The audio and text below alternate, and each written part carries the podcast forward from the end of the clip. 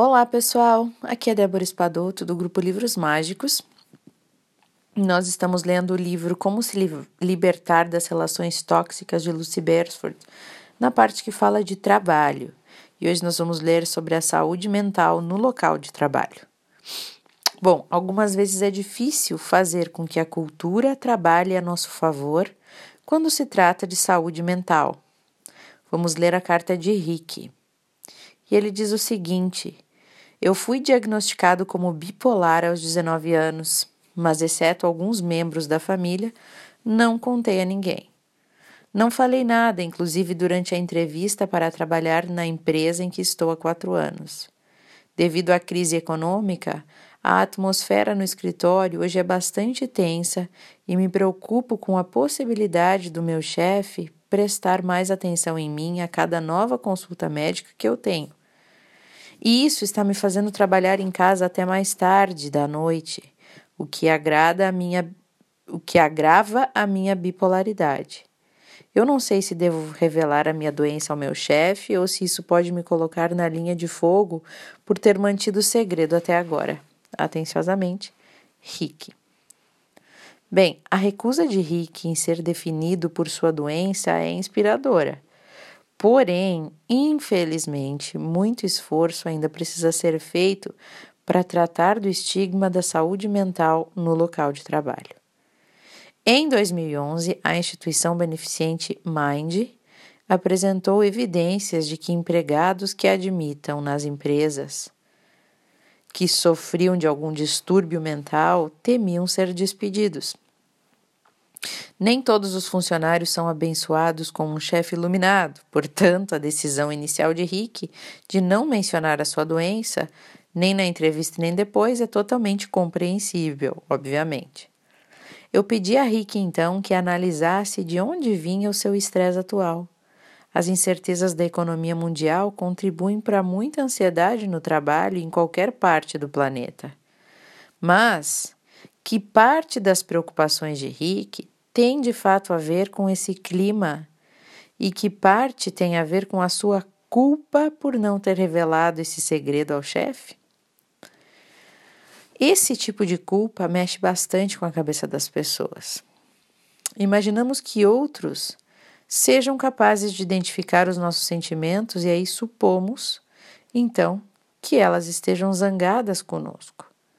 E assim o Rick precisava avaliar qual que era a possibilidade de que, tendo trabalhado tão bem para essa empresa durante quatro anos, o seu emprego seria agora ameaçado. E eu sugeri que ele se voltasse para amigos e familiares que, que sabiam da sua desordem bipolar e que conversasse com eles sobre as suas ansiedades. Falar sobre as angústias faz com que pareçam menos tóxicas e mais toleráveis. Isso é uma boa dica, né? Sempre colocar para fora, conversar com alguém o que a gente está sentindo. E esse diálogo com a família poderia lhe servir como um ensaio, caso ele decidisse conversar com o seu chefe. É muito mais fácil tocar num assunto complicado com alguém quando já treinamos e quando já sabemos exatamente o que queremos dizer.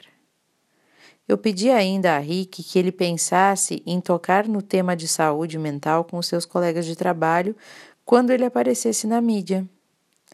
E esse parece ser um dos tópicos mais explorados na atualidade, com cada vez mais celebridades e políticos se abrindo sobre as suas questões de saúde mental.